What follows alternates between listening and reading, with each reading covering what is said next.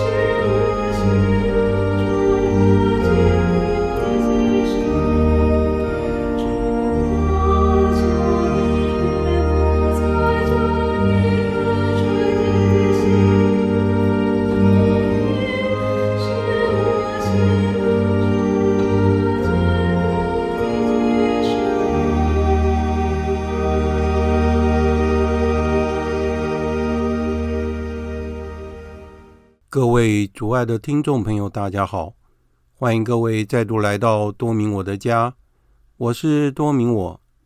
在今天的节目中，我想要为大家分享的是我在二零二四年的二月二十一日所主持的第四十五次的线上道理课《耶稣基督十》，内容包括了那位犯奸淫的罪妇获得了主耶稣的爱，我们愿意得到罪赦吗？主耶稣再次证明自己的身份。照世的真光，犹太人必死于罪恶中。犹太人自视为哑巴郎的子孙，不愿悔改等课题。这次的课程中，大家分享的非常精彩，特别是杜妈妈给我们的教导，非常感谢大家的参与。以下就是今天节目的内容。现在已经八点了，那我们就开始我们今天的课程。那我们现在来念我们的会前祷。万福玛利亚，你充满圣宠，主与你同在，你在妇女中受赞颂，你的亲子耶稣同受赞颂。天主圣母玛利亚，求您现在和我们临终时，为我们罪人祈求天主。阿门。圣加贝尔，为我等祈。圣保禄，为我等祈。好。感谢大家来参加今天的课程哈。那今天我们还是要继续讲耶稣基督。那我们是以圣若望福音为基础，我们来了解耶稣基督是什么样的人。那今天我们主要的是想要谈两个主题。那要是有时间的话，我们再谈另外一个主题。那第一个就是那位犯奸淫的罪妇获得了主耶稣的爱。哈因为这个故事是非常感人的故事，我们先请那个杜妈可以帮我们念一下吗？我先把荧幕分享给大家，大家可以看得到吗？看到了，看到了。好的，我把它移上去哈，请那个杜妈先帮我们念好吗？嗯，好，谢谢。怜悯淫妇，耶稣上了橄榄山，清晨他又来到圣殿。众百姓都到他跟前来，他便坐下教训他们。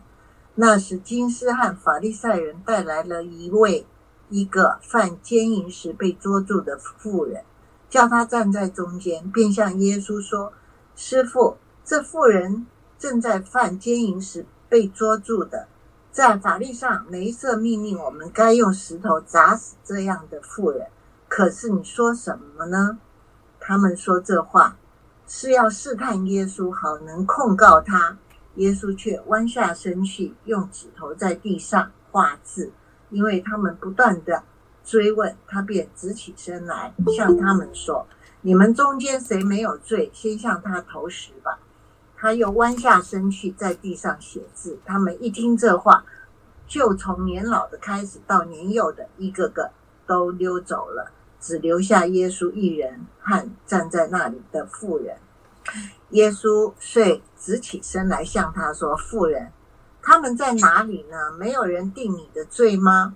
他说：“主，没有人。”耶稣向他说：“我也不定你的罪，去吧，从今以后不要再犯罪了。”好的，呃，杜妈，那我们先念到这里哈。这个故事是我认为是蛮感人的一个故事哈。凤琼姐进来了哈。上次凤琼姐原来想要恭喜凤琼姐，那文章登到那个教友报，那上次凤琼姐没来，不过一样恭喜凤琼姐。没有没有怎么了？见笑。没有没有没有，是应该要恭喜的哈。那我们来讲一下这一段故事。我认为这段故事很有启发性啊，而且很感人。那这件事情是发生在耶稣来到圣殿里面，金斯和法利赛人他们想要考验耶稣基督。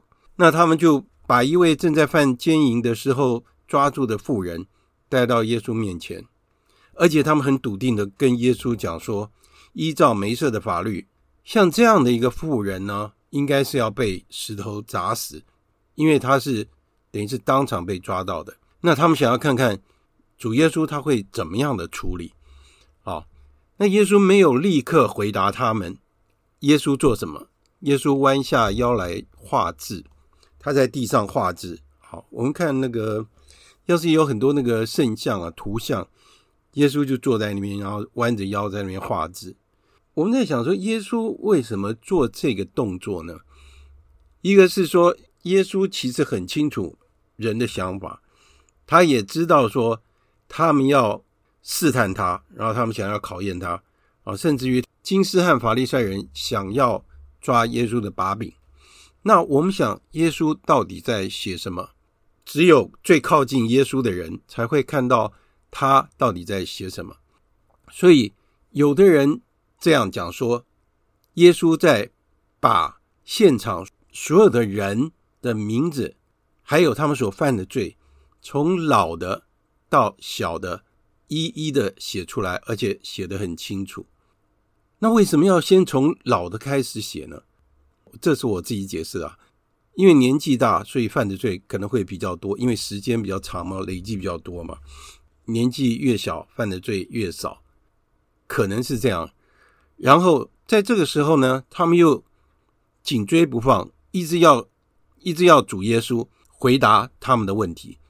所以耶稣基督在这个时候，他就直起身来对他们说，这句话也是很经典啊。他说：“你们中间如果谁没有罪，”就向他投石吧，你们中间哪一个人没有罪，就向他投石头吧。然后他又继续的弯下腰来，继续在地上画字。就在这个时候，他们原来很凶恶的那个样子就消失了。然后呢，从年纪老的到年纪小的，就年幼的，一个一个都溜走了。为什么这样子？其实哦，当然一个是表示说他们还有良知，对不对？谁会认为说自己没有罪？那有有一个笑话是说，在这个时候，突然真的有个人丢了一个石头过来，结果耶稣就很生气的说：“是谁丢了石头？”结果原来是圣母玛利亚也在场。当然这是一个笑话，不会有这种事。好，那我们来默想一下哈，就是我们来想一想，当时那个罪妇她的心情是怎么样？因为她很清楚她所犯的罪。而且她也很清楚他的族人会怎么样对待他，而且他相信今天就是他的忌日，因为他是被现场被抓到的哦，所以他一定会被石头砸死。但问题是说，他今天遇到了谁？他今天遇到的是主耶稣基督，不是别人，是主耶稣基督。主耶稣基督是能够判断我们所有人的罪的唯一的一个。人，我们说他是人，也是天主。耶稣基督不轻看任何一个罪人，也不会任意的定人罪。所以主耶稣对他说：“他对这个妇人说，妇人，他们在哪里呢？没有人定你的罪吗？”这个妇人回答说：“主，没有人。”所以主耶稣对他说：“我也不定你的罪，去吧，从今以后不要再犯罪了。”这件事情就这样结束了，所以我们可以想象哈，这位妇人她内心的感受是怎么样？在圣传里面，传说中这位罪妇是谁呢？就是玛利亚玛达勒呢。我们很熟悉这个名字，她是一个圣女哈，非常爱耶稣的一位圣女。她之后成为了主耶稣的门徒，而且她的哥哥就叫拉扎路。大家还记得拉扎路吗？就是耶稣让他复活的那一位拉扎路，他的姐姐就叫做马尔达。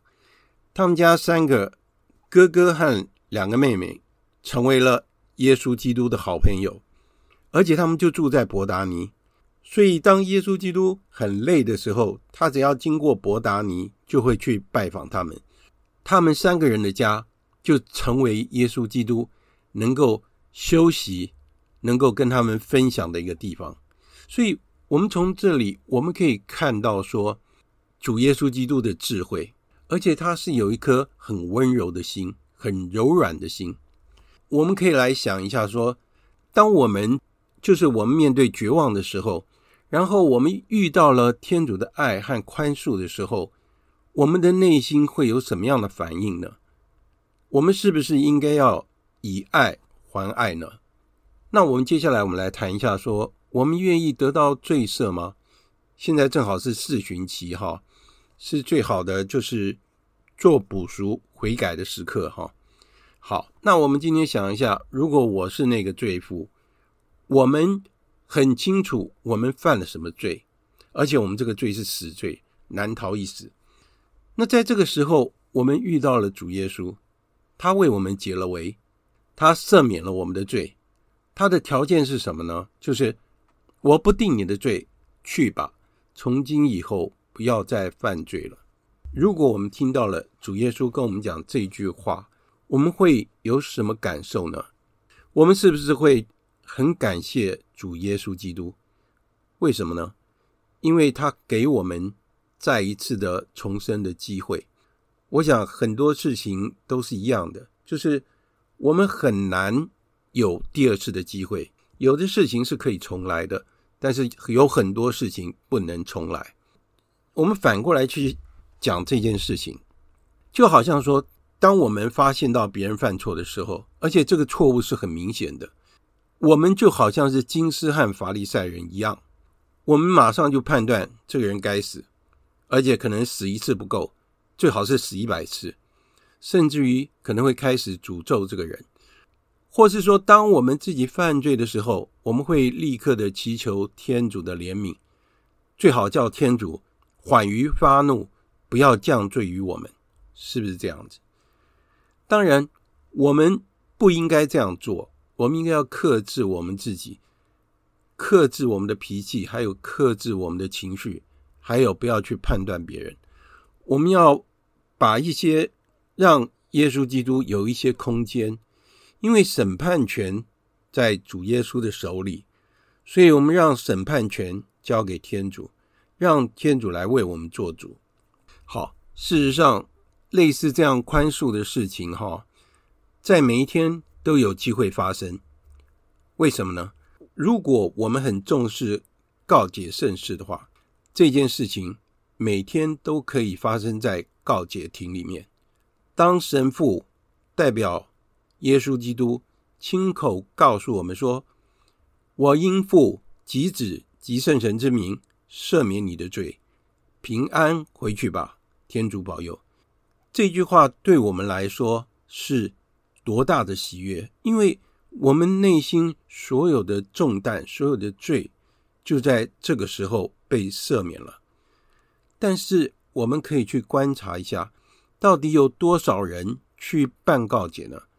我们在望弥撒的时候，神父在弥撒之前提早到告解亭，坐在那里等待参加弥撒的人去办告解。但是问题是，有多少人去办告解呢？如果我们没有准备好而去领圣体的话，我们又犯了另外一个罪，就是亵渎圣体。我们为什么不好好的去办一个妥善的告解，然后我们能够有这样洁净的心去领受耶稣基督，让耶稣基督永远的住在我们心里，这才是正确的方式。所以，事实上，有的时候我们自己的毛病是很难改。我也是有这样的问题，某一些事情是我们很难去修正的，那可能是在我们的内心里面已经植根的很深，所以我们要去改正它不容易。但是我们还是要不断的努力，不断的每天革新自己。啊，我前一阵子我写了一篇文章，就是新年新希望，我不知道大家有没有看？那当然，那是我自己的一个期许哈。好。那我们接下来我们要看的是照世的真光，就是主耶稣基督他再一次的证明自己的身份。那接下来这边我们请那个 Doug 能帮我们念一下。嗯，好，照世真光，耶稣又向众人讲说：“我是世界的光，跟随我的绝不在黑暗中行走，必有生命的光。”法利赛人于是对他说。你为你自己作证，你的证据是不可凭信的。耶稣回答说：“我即便为我自己作证，我的证据是可凭信的，因为我知道我从哪里来，往哪里去。你们却不知道我从哪里来，或往哪里去。你们只凭肉眼判断，我却不判断任何人。即使我判断，我的判断仍是真实的，因为我不是独自一人，而是有我，还有派遣我来的父。在你们的法律上也记载着，两个人的作证是可凭信的。经由我为我自己作证，也有派遣我的父为我作证。他们便问他说：“你的父在哪里？”耶稣答复说：“你们不认识我，也不认识我的父。若是你们认识了我，也就认识我的父了。”这些话是耶稣于圣殿施教时，在银库院里所讲的。谁也没有捉拿他，因为他的时辰还没有到。犹太人必死在罪恶中。那时，耶稣又向他们说：“我去了，你们要寻找我，你们必要死在你们的罪恶中。我所去的地方，你们不能去。”犹太人便说：“他说我所去的地方，你们不能去，莫非他要自杀吗？”耶稣向他们说：“你们是出于下。”我却是出于上，你们是出于这个世界，我却不是出于这个世界。因此，我对你们说过，你们要死在你们的罪恶中。的确，你们若不相信我就是那一位，你们必要死在你们的罪恶中。于是，他们问耶稣说：“你到底是谁？”耶稣回答他们说：“难道从起初我没有对你们讲论过吗？”对你们，我有许多事要说，要谴责。但是派遣我来者是真实的，我由他听来的，我就讲给世界听。他们不明白他是在给他们讲论父。耶稣遂说：当你们高举了人子以后，你们便知道我就是那一位。我有我自己不做什么，我所讲论的都是依照父所教训我的。派遣我来者与我在一起。他没有留下我独自一个，因为我常做他所喜悦的事。当耶稣讲这些话时，许多人便信了他。犹太人自视为亚巴郎的子孙，于是耶稣对那些信他的犹太人说：“你们如果固守我的话，就确是我的门徒，也会认识真理，而真理必会使你们获得自由。”他们回答说：“我们是亚巴郎的后裔。”从未给任何人做过奴隶，怎么你说你要成为自由的呢？耶稣答复说：“我实实在在告诉你们，凡是犯罪的，就是罪恶的奴隶。奴隶不能永远住在家里，儿儿子却永远居住。那么，如果天主子使你们自自由了，你们的确是自由的。我知道你们是亚巴郎的后裔，你们却图谋杀害我。”因为你们容纳不下我的话，我说的是我在父那里所看见的，而你们行的却是从你们的父亲那里所学习的。他们回答说：“我们的父亲是亚巴郎。”耶稣对他们说：“假如你们是哑巴郎的子女，你们就该做哑巴郎所做的事。如今你们既然图谋伤害我，这个给你们说出从天主那里所听到真理的人。”哑巴郎却没有做过这样的事，你们正做你们父亲的事业。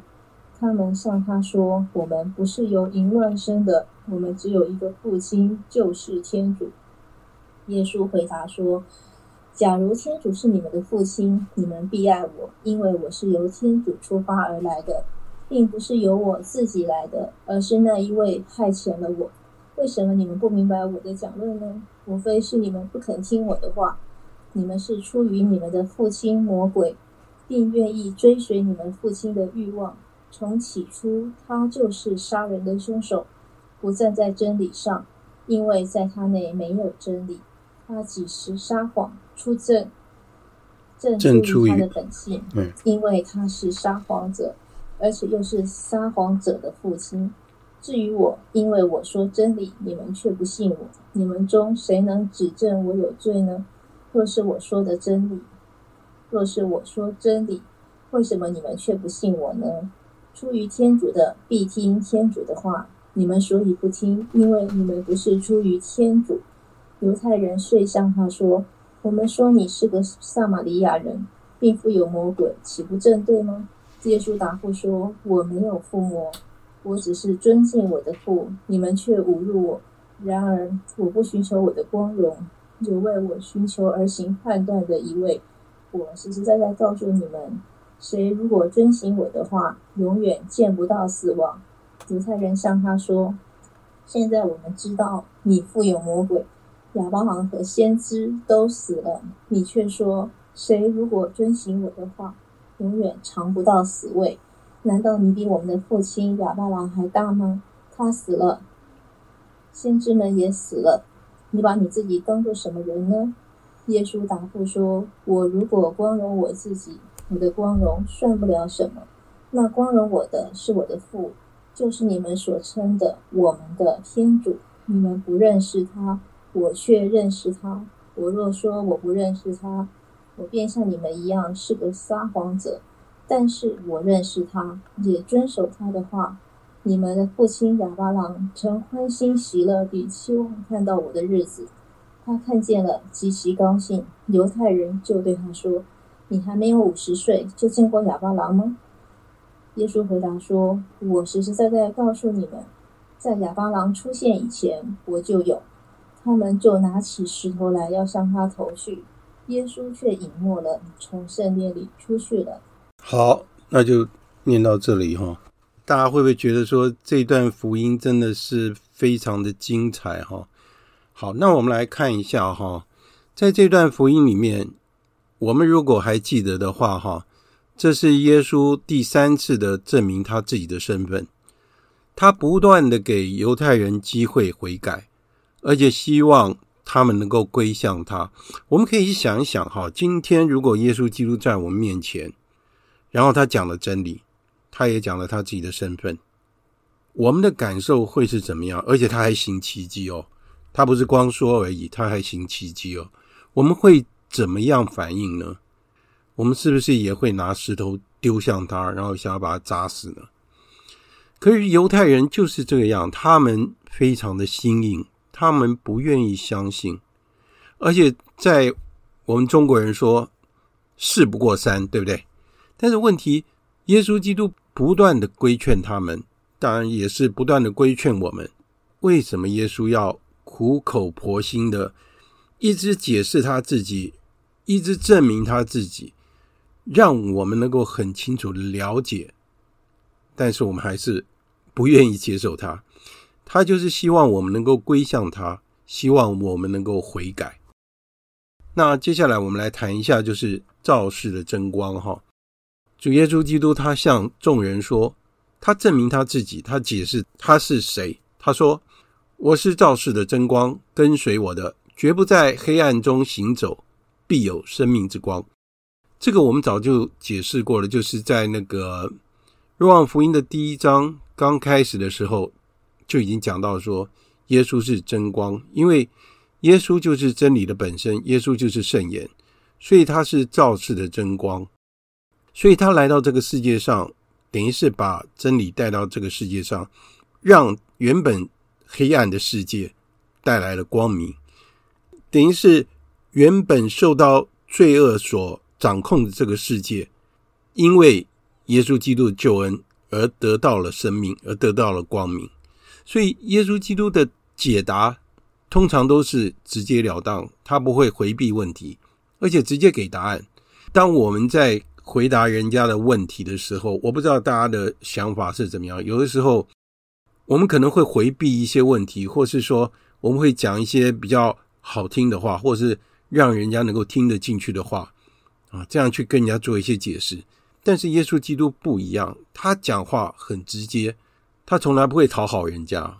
我们在读福音的时候，我们有看到说耶稣讨好任何人吗？或是耶稣去讨好强权吗？应该是没有，但是耶稣曾经赞美过人，啊，他看到好的事情他就赞美。犹太人要耶稣基督提出证据来，那耶稣基督将自己的身份解释给他们听，但是他们不愿意接受，有可能是他们的无知，他们不了解、不懂。那所以说，在我们的生活里面，我们也会遇到同样的情况，那就是说，我们面对不愿意。接受真理的人，或是不愿意接受信仰的人，对我们来讲，我们有点无可奈何，就是我们怎么跟他们解释信仰的美好，或是真理到底是什么啊？或是说我们应该怎么样的生活？可是人家的反应是什么样？你为什么要管我？我做我的事，你没有资格管我，因为我是自由的人。所以说，耶稣基督他为什么要说是在天上的父拣选了我们，而不是我们拣选了天主？所以我们每一个人都是一样，我们每一个人都是天主所拣选的。我们被拣选，不是因为我们的聪明才智，不是因为我们的能力有多强。而是依靠天主对我们的爱，好，是因为天主爱我们，所以他选择了我们，他要邀请我们和他一起去成就大事业。因为我们不知道这个事业到底是什么，但是我们愿意跟天主一起配合，要去服从天主的旨意。所以我们所做的就是以爱还爱，而且我们是用信德去接受。我们所不了解的天主，所以当我们面对天主的时候，我们的理智是完全没有用武之地的，因为人没有办法了解天主，所以有的时候我们应该要让我们的理智进入黑夜，意思是说，不要用我们的理智去思考天主，反而是应该要使用信德，是要用信德来光照我们自己。因为天主是无限的，那信德提醒我们，天主是无限的，人是没有办法理解的。就如同我们以前所讲的天主圣山的道理，这个道理没有人能够完全的理解。我们可以用理智一点一点的去理解，但是没有办法理解全部。当我们以为这个就是天主的时候，那我们就完全错误了。因此，天主对我们的理智来说是黑暗的。因为我们没有办法了解天主，同样的情况，我们的性德使我们的理智目盲。意思是说，我们通常会用我们的理智去判断一件事情，或去解释一件事情。但是，对于信仰而言，我们需要的是信德。因此，灵魂的信德越深的话，跟天主的结合就会越紧密。这个是很重要的一件事情。在这一段福音，刚刚大念得很好，而且念得非常的精彩。耶稣基督在这一段的辩证讲得非常深厚，而且非常的精彩，值得我们去好好的去阅读哈。最后，耶稣把自己解释清楚以后，他得到的结果是什么？他惹来了杀身之祸，因为什么呢？因为犹太人没有办法接受真理。我们现在的人是不是也是同样的情况？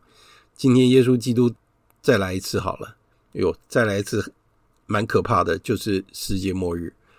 如果今天耶稣基督活在现在这个世界，他用同样的方法去教导的话，有多少人能够接受他呢？可能最后的结局还是一样的。所以法利赛人认为说，主耶稣基督以他自己的身份来证明他自己是无效的，因为他用。梅瑟的法律去看这件事情，就是你要证明一件事情，不管是在法律上面哈，我们都要有证人，要有人证明你所说的话是真的。那主耶稣回答说，他证明自己是有效的，因为他说过，他自己就是真理的本身。如果他是真理的本身，他要证明什么？我是说，耶稣基督他就是真理，他说的就是实话。我要怎么证明呢？真理就是真理，要怎么证明呢？但是为了要让他们相信，所以耶稣基督他说，为他作证的就是天主。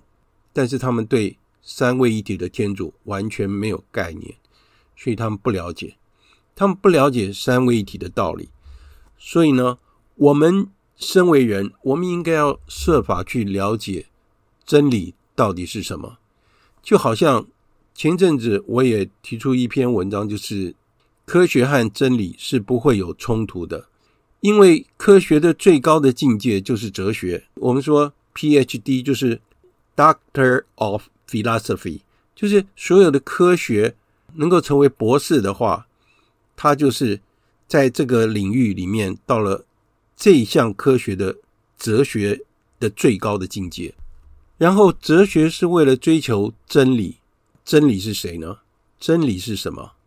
什么是真理？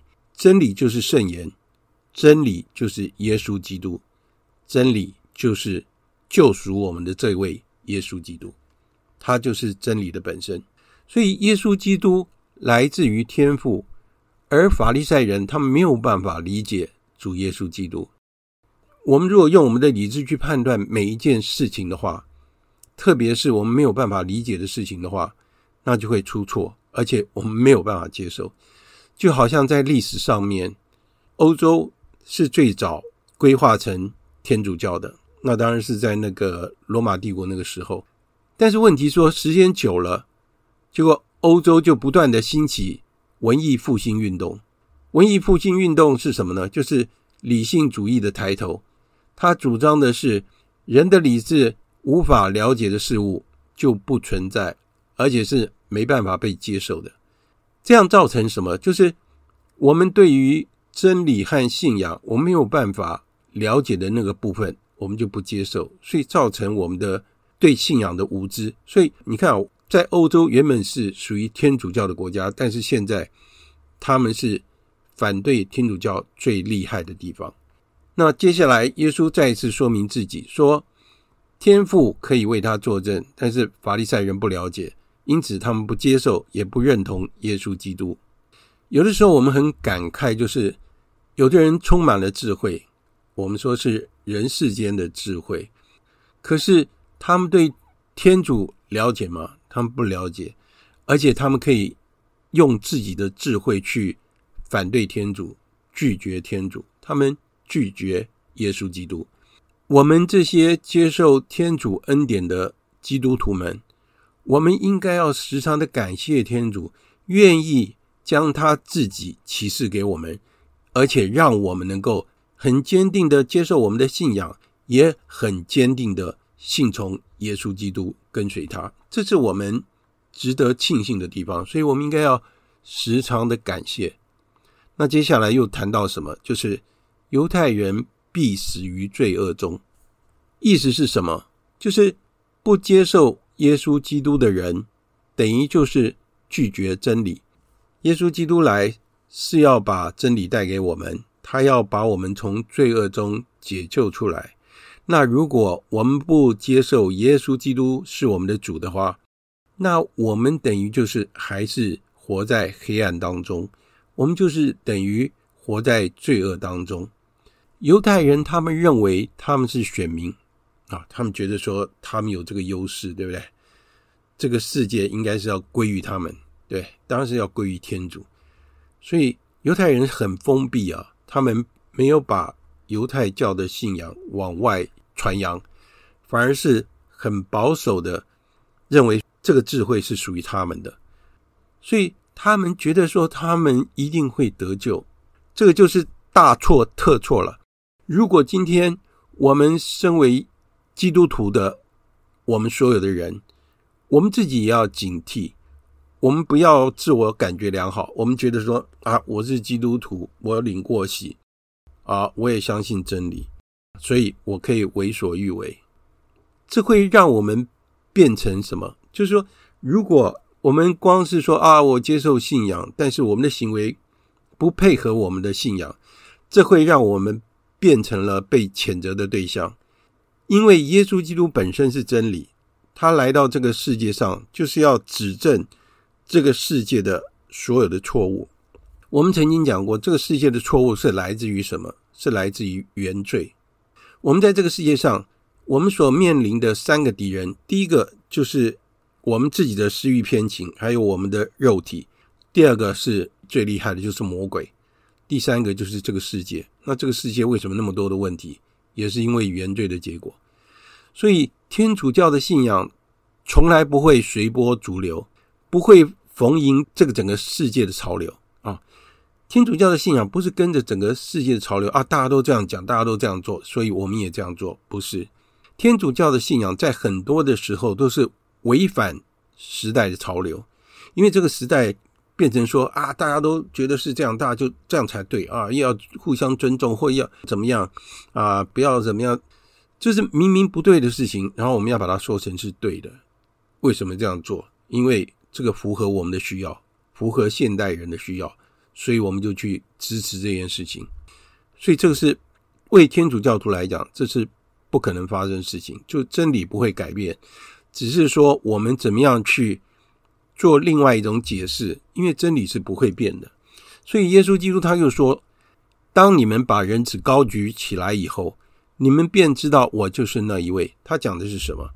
他在这个时候就已经预言到说，他要为我们的缘故被钉在十字架上，而且。他要复活升天，重点是复活升天，因为他战胜了死亡，所以这个是我们信仰的基础。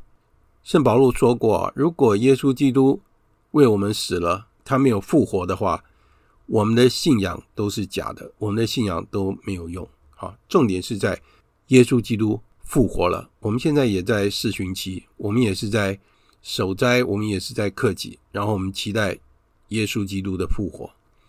在现代这个世界，在现代这个社会也是一样，人乐于接受真理，活于基督，做耶稣基督所喜乐的事情，这才是对的事情。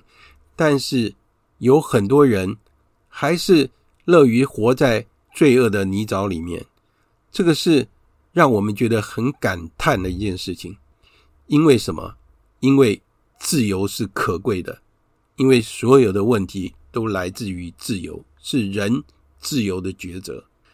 接下来我们来谈一下，就是犹太人自己以为是亚巴郎的子孙，然而他们不愿意悔改。犹太人他们不愿意接受耶稣基督，那他们认为他们是哑巴郎的子孙，所以他们认为他们是选民，所以他们一定能够得救。但是问题是，他们不接受真理，所以他们还是活在罪恶当中。如果是这样的话，怎么能够得救呢？所以耶稣基督直接指出，哑巴郎服从天主的旨意，他成为了信仰之父，是为什么？因为他完全服从天主的旨意，他相信天主是唯一的天主。而犹太人面对天主，面对在他们面前行那么多奇迹的耶稣基督，他们不相信，反而要企图杀害耶稣基督。所以不接受耶稣基督的教训，反而使人生活于黑暗当中，所以自然就会面临死罪。这个死罪是永远的，就是地狱。所以耶稣基督的教导始终是直截了当的，他从来不会去讨好任何人，而且他就直接指出犹太人不接受真理，随从邪恶的本性，最后他们成为什么？他们成为撒谎者、撒旦的后裔。他们明明看到了真理，他们明明看到了耶稣基督，但是他们拒绝了。所以这个严重性是什么呢？他们不止不接受耶稣基督的教导，反而侮辱耶稣。他们说耶稣基督附了魔。大家还记得吗？犹太人说他是被魔王叫什么泽布啊？这个要再查一下，我忘了那个名字，就是一个魔王的名字哈。贝尔泽布。哎呀，对对对，贝尔泽布，大可你知道哦。对，他们说，耶稣基督是被贝尔泽布所附魔了。面对耶稣基督，面对天主，反而他们出言亵渎了天主圣神，亵渎了天主，所以这个罪是不可赦的。所有的罪都可以赦，但是。亵渎天主、侮辱天主，这个罪是不能赦的。所以我们一定要记得，我们不能够亵渎天主。我们唯一能做的事情，就是要光荣天主，服从天主的旨意。例如说，面对罪恶，如果我们不去纠正它的话，不是说我们要去揭露它，我们要用好的方式去纠正别人，对不对？不能用不好的方式去纠正别人，那等于是一种伤害，对不对？如果我们不去纠正错误的事情的话，我们会变成一种共犯的模式，或是我们认同他的行为，所以我们会变成撒谎者、撒旦的同路人。我们不需要去跟别人争辩说有没有天堂或地狱存在，因为我们迟早要面对天主啊，我们自然要跟天主交账。所以无知是原罪的后果，固执己见的人，他们不会接受真理，那最后的结局是什么呢？那就是上亡，那就是地狱。好，那我们今天就讲到这里，我们留一点时间，我们来做一些讨论。我们先请杜妈妈跟我们分享一下好吗？我觉得今天福音八章哈、哦，非常的精彩，是是，我我收获很大哈。哦，是。第一个提到这个淫妇的事哈，是。那我从这个故事里面得到的就是，耶稣在告诉我们不要怕罪恶。对，而要怕死在罪恶之中，是，所以他他跟这个妇人说：“你不要再犯罪了。”对，所以我们不要怕罪恶，因为我们这种凡夫肉体哈，一定大大小小的罪都有，但是我们要悔改。对，我们怕的是死在罪恶之中，没错，第一个，没错，我的收获。是是，第二个。讲到审判权的事哈，嗯，其实这个我很一直有感受，就是我们常常在人群之中，对，我们就好像一个判官，对。啊，用我们学到的一些事情去审判别人，特别是教徒，天主教徒学了也也是会这样的，有信仰，嗯，所以他们他们常常 我啦，包括我在内，我也是嘛。没错啊，对。我们常常在在群体之中，我们无有意无意的，我们都会听了别人的事情，我们就给他定罪。没错，我们心里就在审判他。没错啊，对，嗯，所以我今天听到的真理是，这个是独自的审判，独自的判断，这是不好的。对，真正的审判是要与天主一起。没错，没错，或是说。呃，或是说天主才有权利来做做审判，所以我们人还是要谦虚一点，是。好，把自己做好，对，而不要像一个法官，对，活在人群之中，这是我第二次第二个感学习收获，是是。第三个是，我觉得是最精彩的地方哦，是。耶稣对这个犹太人在论辩自己是嗯。胜负之子哈啊，对对，这个地方。我强烈的感觉。是。神哈，耶稣，嗯、耶稣是圣天三位一体，他他是神，神的位阶，对，而我们是人的位阶，对。啊，犹太人也是人的位阶，对，神的位阶在做教育教导的时候，对，跟对这个平凡的人哈，对，做做论辩的时候，两个人是活在不一样的。没错，论辩的层次，对。耶稣的论辩，对，他谈这里面谈到死亡和自由，对。啊，死亡和自由是对，死亡和自由啊，耶稣所论辩的死亡，嗯。啊，我们凡人论辩的死亡是肉体，对。啊，肉体死亡，可是耶稣讲的是灵魂的死亡，对，或是活存活，对。啊，呃，我们讲的自由是世俗的。奴隶或是主仆的身份，对。可是耶稣讲的是神的灵魂的自由，没错。所以耶稣在讲那个的是讲死亡和自由的时候，他是讲、嗯、讲灵魂的生死和自由。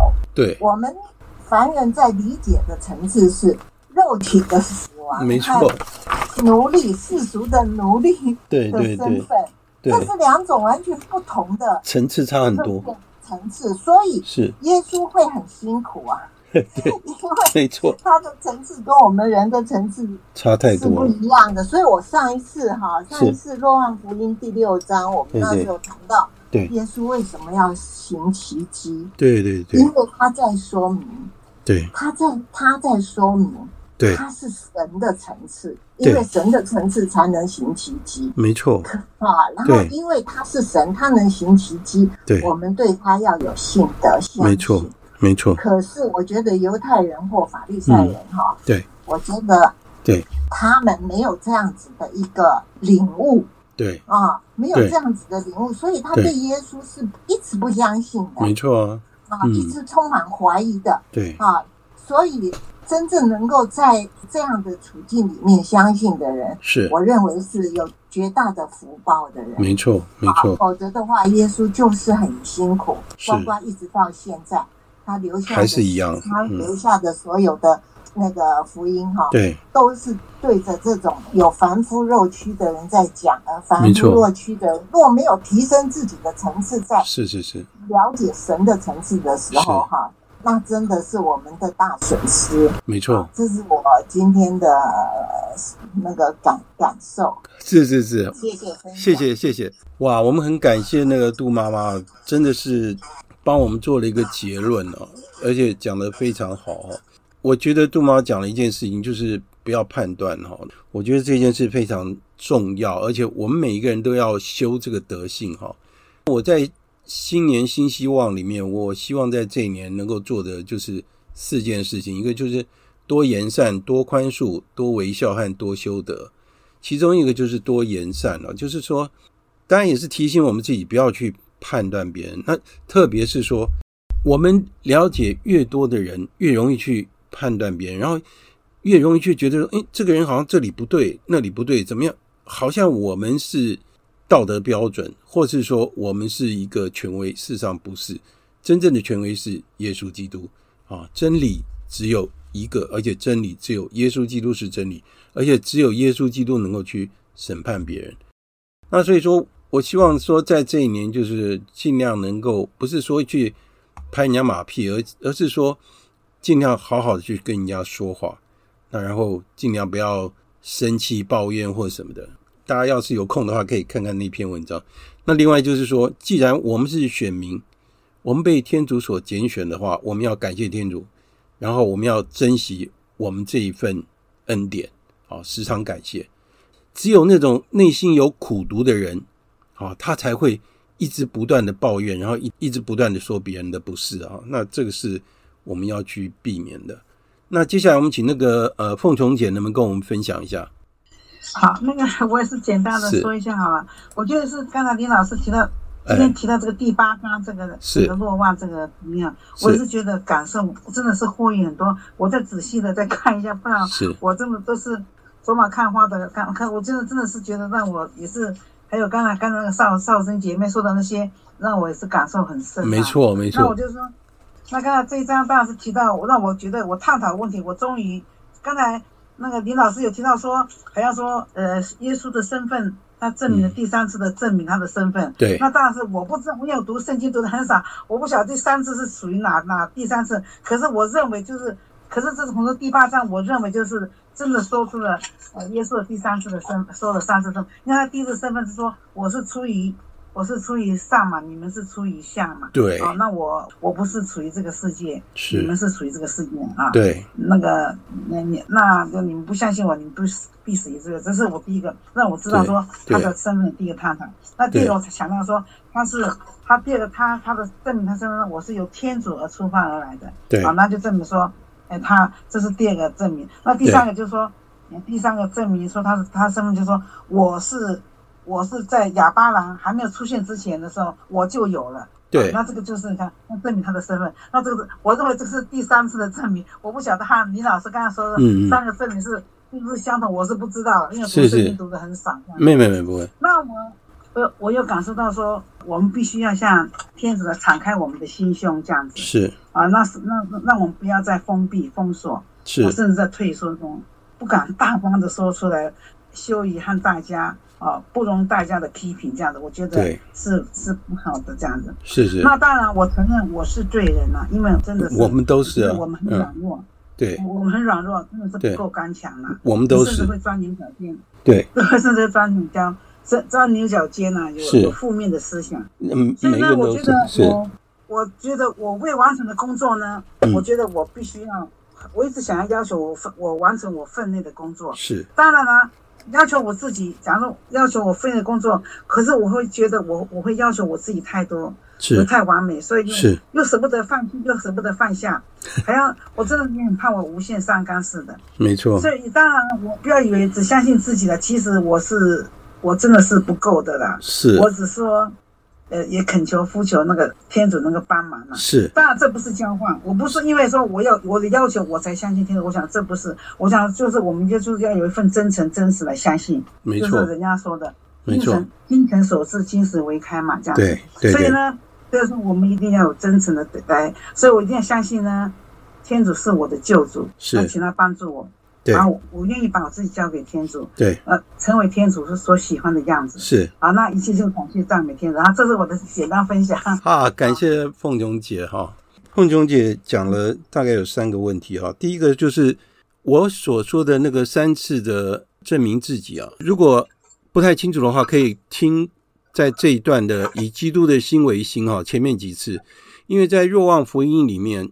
一直到了这个第八章哈，耶稣已经是第三次的证明自己，就是跟大家说，我自己是谁，已经第三次了。光是在若望福音，这已经是第三次了，后面应该还会再有。好，所以，只要再重新读若望福音前面的章节，也可以参考我们过去的那个播客节目，我们在里面都有讲哈，我内容我都大概都有写出来。啊，主要是说，在若望福音在这个位置，在第八章的时候，他已经第三次证明他自己。那讲的都很类似。那另外，刚刚那个凤琼姐讲到说，耶稣是属于上界，然后犹太人属于下界，意思就是，就刚杜妈妈也讲出来，就是说，我们跟天主的层次差很多。当然，天主的层次它是超自然的一个境界，哈，超性的境界，我们没有办法去了解。如果我们人如果是属于下界，意思是说我们是属于罪恶。但是问题是说，耶稣基督来，他把我们跟天主可以连在一起，我们变成了天父的义子女，所以我们可以获得天主性。天主性是来自于天主的恩赐，因为我们是人，我们不会有天主性。人就是人，狗就是狗，对不对？所以这是不会一样。但是耶稣基督来，他用他的天主性跟人性结合，他是真人又是真天主。所以说，我们如果我们的灵修生活到达某一个层次，我们会跟耶稣基督越来越接近。这是我们为什么要在这个时候讲若望福音的原因，就是要以耶稣基督的心为心。那第三个就是凤琼姐，我听起来您对自己的要求蛮高的。有的时候我们要了解自己，例如说，我知道我这个人是什么样的人啊，那我有什么样的限制，我有什么缺点，所以有一些事情我们可能做不到。那因为我的能力只有这样子而已哈。圣人的态度是什么样？圣人的态度，他在天主面前就说：“我是一无所有，我一无所知，我什么都不会。但是求天主你帮助我。”在你内什么都会成，哈，所以我是依赖天主来成就事业，不是依赖我们自己。好，那接下来我们把时间留给那个大，我把你留在最后。对啊，我太难了。